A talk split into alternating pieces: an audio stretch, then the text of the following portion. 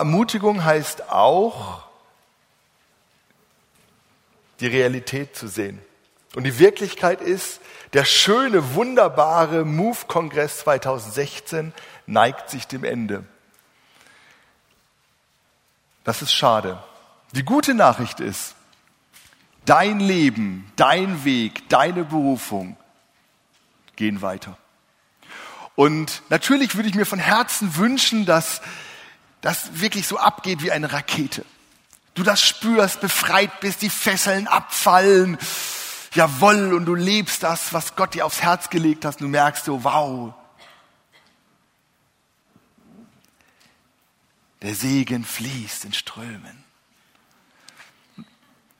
Aber ich bin mir nicht sicher, eventuell ist das Leben nicht nur Anbetung, sondern es werden auch Widerstände kommen. Berufung wird in Frage gestellt. Dinge, die die hier noch so fest und sicher waren, die, die werden vielleicht verunsichert.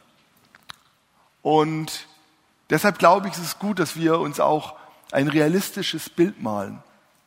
Dass uns klar ist, jawohl, wir wollen euch und uns aussenden hinein in den Alltag. Und der Alltag ist nun mal auch in einem Spannungsfeld, wie wir das zum Thema Berufung schon ein paar Mal gesagt haben. Ein Spannungsfeld zwischen der Auferstehungskraft Christi, die uns nach oben zieht, die uns frei und reich macht und segnet, aber auch zwischen der Schwerkraft des Alltags, die uns auch ganz schön nach unten ziehen kann. Und in dieser Spannung da, da leben wir. Da leben wir alle in unterschiedlichen Positionen, Familien, Berufen, Studien, Schüler und so weiter. Und ich glaube, es ist gut, dass wir darauf vorbereitet sind. Dass wir nicht nur ähm, einen Erfolgsweg malen, sondern zu einem gelingenden Leben gehören manchmal auch schwere Zeiten. Dieser Weg wird kein leichter sein. Dieser Weg wird steinig und schwer. Das ging auch den Nachfolgern Jesu so. Von Jesus handverlesen, berufen, mit ihm alles erlebt, gegessen, gefeiert, Wunder erlebt. Unglaublich. Und dann dieser radikale Absturz. Jesus am Kreuz. Jesus am Kreuz. Alles vorbei. Berufen, die Welt zu verändern, nicht mehr und nicht weniger. Und dann alles vorbei? Manche haben ihre Familien verlassen, um diesen Jesus nachzuziehen. Die haben alles getan, ihren Beruf verlassen. Die Netze, die Boote, die haben alles verlassen, um ihre Berufung zu leben mit dem Messias. Dieser Weg wird kein leichter sein. Dieser Weg ist steinig und schwer. Da standen sie. Ja, einige hatten irgendwie gesagt, dass das Grab ist leer, aber keiner wusste es so richtig. Alles ist vorbei. Und die Jünger haben sich wieder auf den Weg zurückgemacht. Einige. Zwei waren auf dem Weg von Jerusalem in ihr Heimatdorf, Emmaus. Es war alles vorbei. Die tolle Berufung, die tollen Erlebnisse, es ist vorbei. Und während dieser so laufen, merken sie, da läuft noch ein Dritter. Der eine hieß Kleopas, war ein Verwandter von Jesus. Und der zweite Jünger, der da mitlief, der hatte gar keinen Namen. Jedenfalls in der Bibel nicht. Und vielleicht ist es ja so dein Name, den du einsetzen kannst auf deinem Weg. Und es ist was ganz Interessantes, steht dann in der Bibel. Sie liefen so und haben gejammert, haben gesagt, ah, alles ist kaputt, alles geht nicht mehr. Und der dritte unbekannte Mann, der hat so ganz interessiert nachgefragt, ja, was ist denn passiert? Und die sagen, wie? Du hast es nicht mitbekommen, alle reden davon. Ja, alles ist voll, alle, das gibt nur ein Gesprächsthema hier in ganz Jerusalem. Dieser Jesus, der, der die Welt erlösen wollte, ist tot, alles ist vorbei. Und dieser dritte Mann sagt, okay, erzählt mir die ganze Story. Und in der Bibel steht ein interessanter Satz. Sie konnten ihn nicht erkennen, denn sie waren mit Blindheit geschlagen. Die zwei, die von Jesus berufen waren, die ihm nachgefolgt sind, die alles gemacht haben, die haben ihn nicht erkannt neben ihnen. Sie konnten ihn nicht erkennen. Und dann haben sie ihm alles erzählt. Und dann waren sie fertig und hatten alles mal so ausgekotzt. Und dann sagt dieser Mann, Jesus, zu ihnen, jetzt erkläre ich euch mal, wie ich das Ganze sehe. Und während er das alles erzählt hat und vom Alten Testament angefangen, die ganzen Prophezeiungen, da, da merken sie schon, wie, wie warm es ihnen wird ums Herz, wie, wie dieser Mann was Besonderes ist. Mitten in dieser Depression. Und dieses Bild von diesen Jüngern und Jesus, das hat mich persönlich sehr berührt. Weil manchmal geht mir es auch so. In ganz schwierigen Situationen habe ich manchmal das Gefühl, wo ist Jesus jetzt? Wo ist er? Es war doch so schön auf diesem Move-Berufungskongress, da war alles gut. Und jetzt in meinem Alltag, jetzt in meinem Alltag, da stehe ich irgendwie alleine und ich, wo ist Jesus jetzt? Wo ist Jesus jetzt, wenn die tolle Band nicht spielt? Wenn ich alleine Anbetung schrubble? Spüre ich nichts mehr. Wo ist Jesus weg, wenn das alles nicht klappt in, mit meinen Freunden, in der Schule, im Studium, im Beruf, alles, was ich mir so vorstelle? Wo ist die Berufung hin? Zerrinnt sie mir in meinen Händen. Aber nur, wenn du Jesus nicht siehst oder spürst, heißt es nicht, dass er nicht da ist. Nur weil du Jesus nicht hörst oder spürst, heißt es nicht, dass Jesus nicht da ist. Die Jünger haben ihn nicht erkannt, sie haben ihn nicht gesehen, aber er war trotzdem bei ihnen. Er war trotzdem bei ihnen und hat ihnen geholfen. Und vielleicht erkennen wir manchmal Jesus nicht. Aber es das heißt nicht, dass er nicht mit dir geht. Und ich finde das ein ganz wichtiges Bild und ich, ich möchte euch das gerne mitgeben in euren Alltag hinein. Und die Jünger haben dann immer mehr gespürt. Und dann wollte Jesus gehen und sie sagen, nein, nein, ist doch schon dunkel und so spät und Hunger hast du doch bestimmt auch und komm doch mit uns. Komm doch mit uns, wir, wir, wir machen Abendessen. Und äh, sagt Jesus, ja, ich bleib noch und richtet alles und er bricht das Brot und dankt und in dem Moment erkennen sie ihn. Die Male, der Gekreuzigte, der Auferstandene, es ist Jesus. Es ist Jesus! Und, und plötzlich ist alle Depression weg. Plötzlich haben sie die Energie, die sie vorher nicht mehr haben. Plötzlich ist ihre Berufung wieder klar. Und dann ist Jesus auch schon weg. Es ist wirklich schwierig manchmal.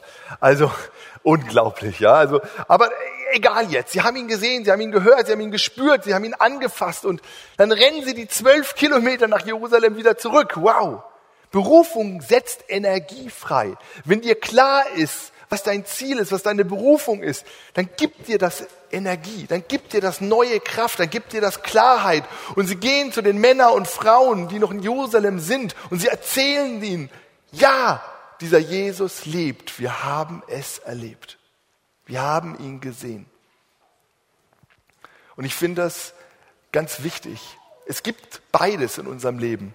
Es darf und muss diese Freudenzeiten geben. Es muss diese Gewissheit geben, auch unserer Berufung.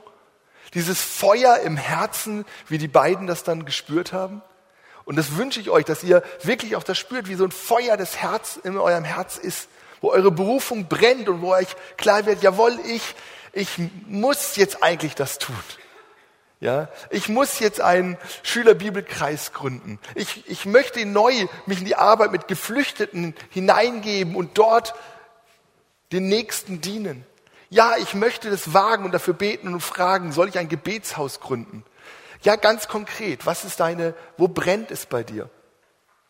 Und dem darfst du nachgehen. Und das ist ein ganz wichtiger Teil auch von Christsein. Und der ist genauso wichtig dann, wenn das innere Feuer mal durch die Schwerkraft des Alltags in Frage gestellt wird. Und das wird auch kommen. Und das gehört auch dazu. Aber da ist Jesus auch dabei. Und ich glaube, es ist so wichtig, dass, dass Berufung, zu einer Berufung gehört beides dazu. Und ich habe heute Morgen gesagt, Berufung braucht Mut. Mut, Schritte zu gehen. Auch wenn der vielleicht der Respekt vor dem, was da so ist, riesengroß ist. Und es gibt ganz viele Dinge, die uns Angst machen. Und wo wir sagen, ach, kann ich das? Und es gibt so innere Stimmen, die dann immer wieder sagen, ja, also Tobi, das, äh, andere können das auch viel besser. Und warum sollte Gott jetzt ausgerechnet doch dich benutzen? Oder ähm, jetzt reif erst mal ein bisschen noch. Ja, werd erst mal richtig gut im Glauben und dann, dann darfst du das machen. Und unsere Berufung, diese Ängste, die werden manchmal immer größer. Und die kommen vielleicht auch auf euch zu. Und dann denkt ihr so hier, jawohl, ich möchte es wagen, aber dann im Alltag, dann denkt ihr, ach,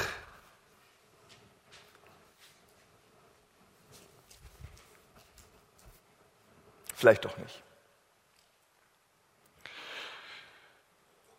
Es gibt so eine Fernsehserie, die liebe ich über alles. Schon seit meiner Kindheit. Jim Knopf und Lukas der Lokomotivführer. Weiß ich, ob das jemand kennt. Ja. Und da gibt es eine Geschichte, die hat mich immer total fasziniert. Die habe ich als Kind gar nicht richtig verstanden und heute, glaube ich, verstehe ich sie. Und diese Geschichte ist von Lukas und Emma, der und der, der Lok und ähm, Jim Knopf natürlich. Und die waren in der Wüste und haben sich verfahren. Und dann war da in der Entfernung ein Riese. Und dieser Riese, der war riesig groß und furchterregend. Und alle hatten immer Angst. Alle hatten Angst vor, vor diesem Riesen.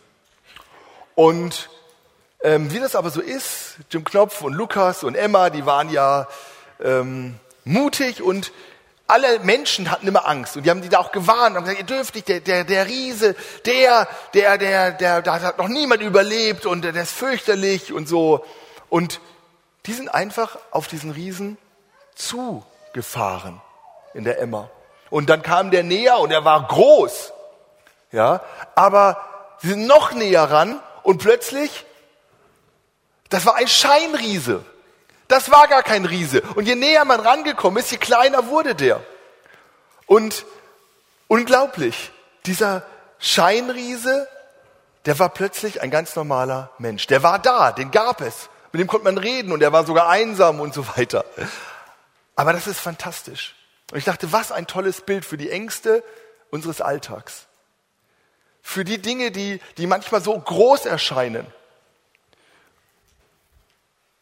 Und wenn das kommt in den nächsten Tagen, Wochen und Monaten, wenn so ein schwerer Gang kommt, dann, dann geh auf deine Ängste zu. Geh auf deine Probleme zu. Geh auf die Dinge zu. Und die werden nicht verschwinden, aber sie werden kleiner und realistischer werden. Rede über die Probleme und Ängste und Zweifel, die du hast. Und sie werden zu einem Normalmaß zusammenschrumpfen. Wir geben manchmal unseren Ängsten und Zweifeln zu viel Macht und machen sie dadurch größer. Und ich glaube, es ist gut, im Namen Jesu gemeinsam mit deinen Freunden, mit deinen Partnerinnen, Partner und so weiter, sich zusammenzutun und sagen, jawohl, darüber zu reden. In deinem Hauskreis, in deinem Jugendkreis und wo du auch bist. Damit diese Dinge nicht zu groß werden. Scheinriesen sind Scheinriesen und keine richtigen. Und manche unserer Ängste sind auch so groß, aber wenn wir auf sie zugehen, die gehen nicht weg, wie gesagt, aber sie schrumpfen auf ein Normalmaß zusammen. Und ich glaube, das ist ganz wichtig. Und Jesus hat das mit seinen Jüngern immer wieder geübt. Er hat von ihnen keine Wunder verlangt, aber er hat von ihnen verlangt, dass sie glauben. Dass sie glauben. Glaubst du an deine Berufung? Glauben heißt ganz konkret kleine Schritte ins Ungewisse. Glaube heißt, ich gehe Schritte ins Ungewisse. Auch mit deiner Berufung wird das so sein. Du hast keine Garantie. Ja, die kann dir auch Viktor nicht geben oder irgendjemand anderes hier. Es gibt keine Garantie für deine Berufung, sondern das ist auch ein Glaubensakt Von all dem, was wir an diesem Wochenende in den Vorträgen, in den Seminaren, in den Gesprächen gehört haben. Und Jesus hat das mit seinen Jüngern ganz praktisch gemacht und ich finde, da können wir ganz viel lernen. Ja, Jesus hat ja gepredigt, mal einen ganzen Tag gepredigt. Und Jünger waren völlig fertig und waren eigentlich so bereit zu gehen. Ja, aber Jesus hat weiter gepredigt. Der Mann hatte ja Energie, das war unglaublich. Und er hat gepredigt und irgendwann sich dann Jünger so mal alles, allen Mut zusammengenommen, hat gesagt, Jesus, die Leute sind müde und hungrig und die wollen schlafen und schick sie doch mal nach Hause, dann können die sich auch noch was zu essen machen. Ja, man soll sich überlegen, was man Jesus sagt. Und dann sagt Jesus ganz Pragmatiker, ach, dann gebt ihnen doch zu essen. Wer? Ja, ihr. Wir? Das sind hier 1, 2, 3, 4, 15.000. Mindestens. Also, kein Aldi und Lidl in der Nähe. Entschuldigung, also wie soll das funktionieren? Und Jesus sagt einfach, was habt ihr denn? Fünf Brote, zwei Fische? Ja, ist doch gut. Ich meine, Entschuldigung, diese Antwort hätte ich mich nicht mal getraut. 15.000 Menschen. Ja, und was hast du? Nichts. Das sage ich nicht mal. Fünf Brote, zwei Fische, das ist nichts. Das reicht ja nicht mehr für die zwölf Jünger. Aber sie sagen es. Das ist, das ist schon mutig. Die sagen es. Und Jesus sagt, okay, dann kommt her. Er nimmt das Brot und dankt und bricht's und gibt es den Jüngern. Und es passiert nichts. Meine Vorstellung von einem Wunder war über viele Jahre das, Jesus betet, bricht das Brot und macht wlupp, ja, überall Brote, Baguette, ja, was weiß ich, bis zum Himmel. Überall stinkt's nach Fisch, alles ist voll, die müssen mit Schubkarren den Schiff, äh, Fisch da irgendwie äh, rumkarren, alles ist voll. Wunder, blob, blob, blob. Wahnsinn. Boah, stinkt das nach Fisch, unglaublich. Ja, Fischmarkt Hamburg ist nichts dagegen. Nein. Jesus betet, bricht das Brot, gibt's den Jüngern und es passiert nichts, nichts, nichts. Gar nichts. Und jetzt passiert das, was Glauben ist. Gehen die Jünger los und glauben Jesus das oder nicht? Das ist genau der Punkt. Und die gehen los. Vielleicht auch ein bisschen mit zitternden Händen, ich weiß es nicht. Und gehen los und fangen an, das zu geben. Für dich, für dich, ja, schon wieder leer, muss wiederholen. Und dann das nächste. Und das Wunder geschieht in ihren Händen, während sie es austeilen. Das Wunder geschieht in ihren Händen. Unglaublich. Und dann dauert das ja unglaublich, bis alle 15.000 oder wie viel immer da waren, was bekommen haben. Mittlerweile ist es wirklich spät und Nacht und die Leute gehen. Und was sagt Jesus zu den Jüngern? Aufräumen, Jungs. Die armen Jünger, völlig fertig, räumen wieder auf, richten alles hin. Was macht Jesus? Lobt sie, gibt ihnen Wertschätzung? Nee, macht noch ein kleine. Wie viel ist denn übrig? Oh, Jesus, ehrlich. Eins, zwei, drei, vier. Zwölf Körbe voll Brot. Fällt euch was auf? Nee. Zwölf Körbe für jeden einer von euch. Bei Jesus kommst du nicht zu kurz. Bei Jesus kommst du nicht zu kurz. Berufung heißt, im Glauben Schritte gehen. Berufung heißt, jawohl, ich, ich gehe manchmal und ich weiß nicht, ob das Wunder geschieht. Ich gehe, weil ich, weil ich das Brennen spüre in mir, weil ich glaube, dass Jesus das möchte. Und dann gehe ich darauf hin. Aber du musst das Wunder nicht tun. Glauben heißt nicht, du tust das Wunder. Glauben heißt, du gehst los, weil Jesus das Wunder tut, während du gehst. Verwechsle nicht die Rollen. Gott ist der, der Geschichte schreibt. Du bist Teil der Geschichte. Jesus tut das Wunder. Du bist nur der, der dabei ist. Und das ist auch entlastend. Du musst die Welt nicht retten. Das hat Jesus am Kreuz getan. Und das ist mir wichtig, wenn es um Berufung geht. Deine Berufung hängt auch nicht von dir ab, sondern von dem, der in dir wirkt.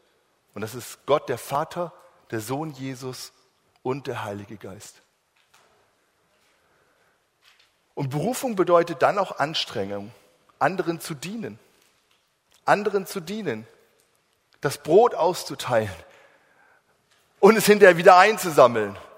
Manchmal bedeutet Berufung auch eine Extra-Runde drehen und noch eine Extra-Runde und noch den anderen zu dienen und noch mal zu beten, ob es richtig ist und noch mal zu hinterfragen und noch mal zu sagen, Jesus, was wird das, wenn es fertig ist? Aber am Ende bin ich mir ganz sicher, am Ende bleibt ein ganzer Korb auch für dich. Berufung heißt, wenn ich meine Berufung lebe, ich komme nicht zu kurz.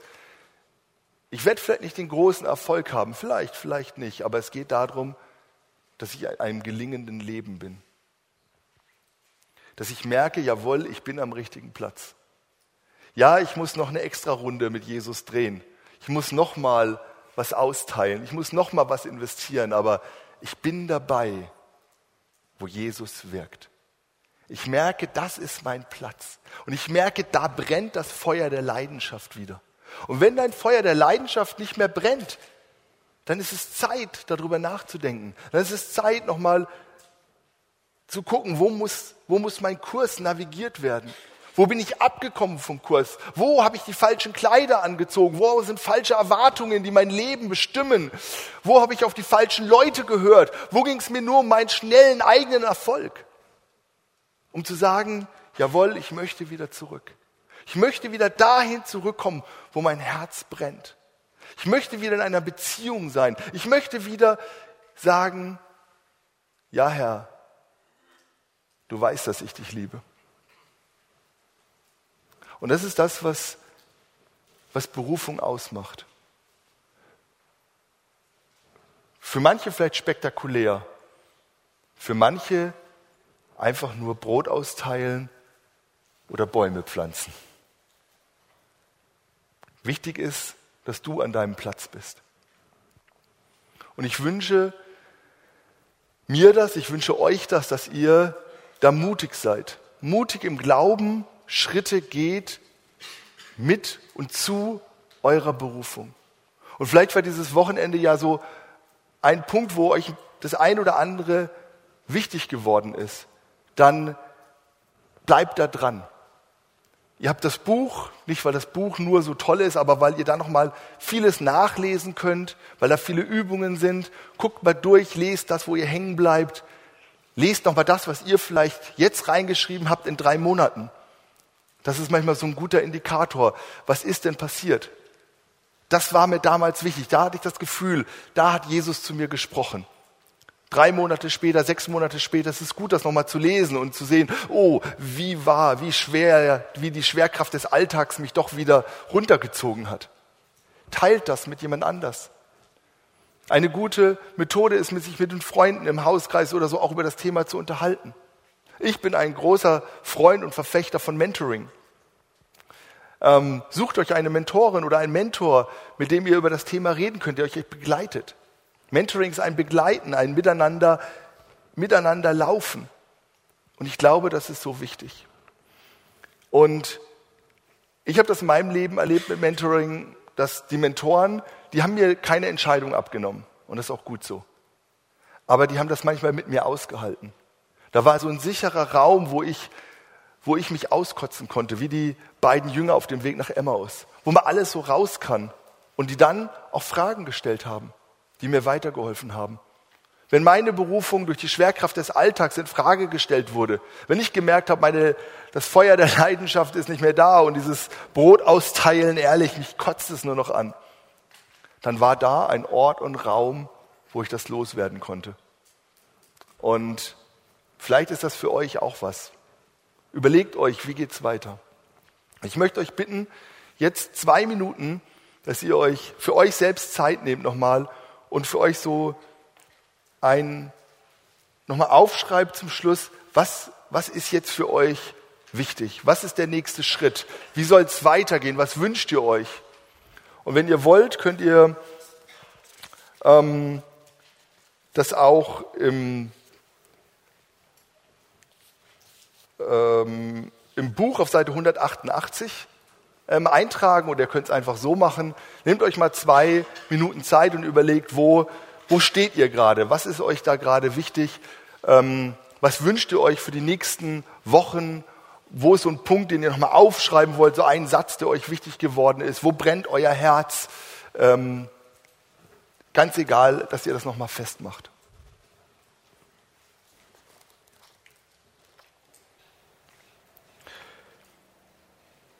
Ich möchte abschließen mit einem kurzen Bibeltext aus Markus 8, 22 bis 25.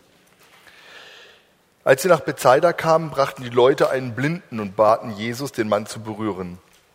Jesus nahm ihn bei der Hand und führte ihn aus dem Ort hinaus. Er spuckte ihm in die Augen, legte ihm die Hände auf und fragte, kannst du was erkennen? Der Blinde blickte auf und sagte, ja, ich sehe die Menschen, sie sehen aus wie wandelnde Bäume. Noch einmal legte ihm Jesus die Hände auf. Danach blickte der Mann wieder auf und war geheilt. Er konnte jetzt alles ganz deutlich erkennen. Es ist eine irre Geschichte. Jesus spuckt einem Mann in die Augen. Also das, allein darüber könnten wir noch mal reden. Was darf Jesus bei dir tun und was nicht?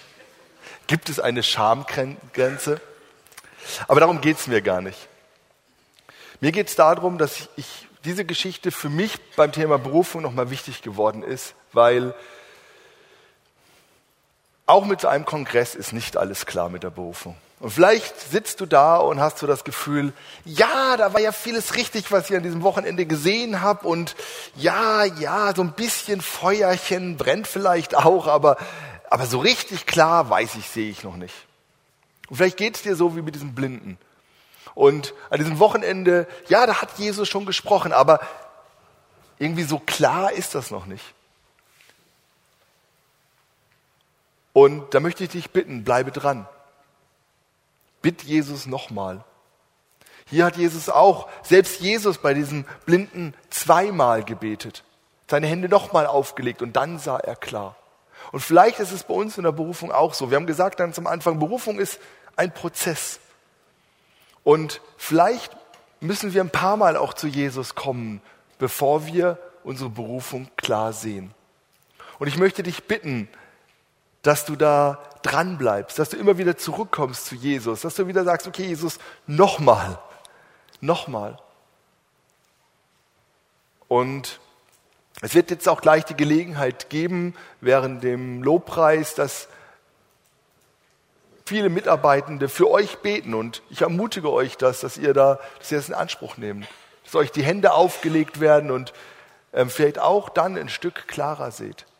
Warum? Weil, weil Jesus wirkt und redet und nicht, weil irgendwelche Mitarbeitenden toll sind. Und vielleicht ist das in drei Wochen nochmal, in vier Wochen. Wenn ihr die Seite 212 und 213 aufschlagt, dann ist das sowas ein bisschen wie, wie die Hausaufgabe für die nächsten Wochen. Wo ihr mal so ein bisschen aufschreiben könnt, was ist euch klar geworden. Man fällt auch mal den Mut habt, eure Berufung so unfertig und so unscharf sie noch jetzt ist, mal aufzuschreiben.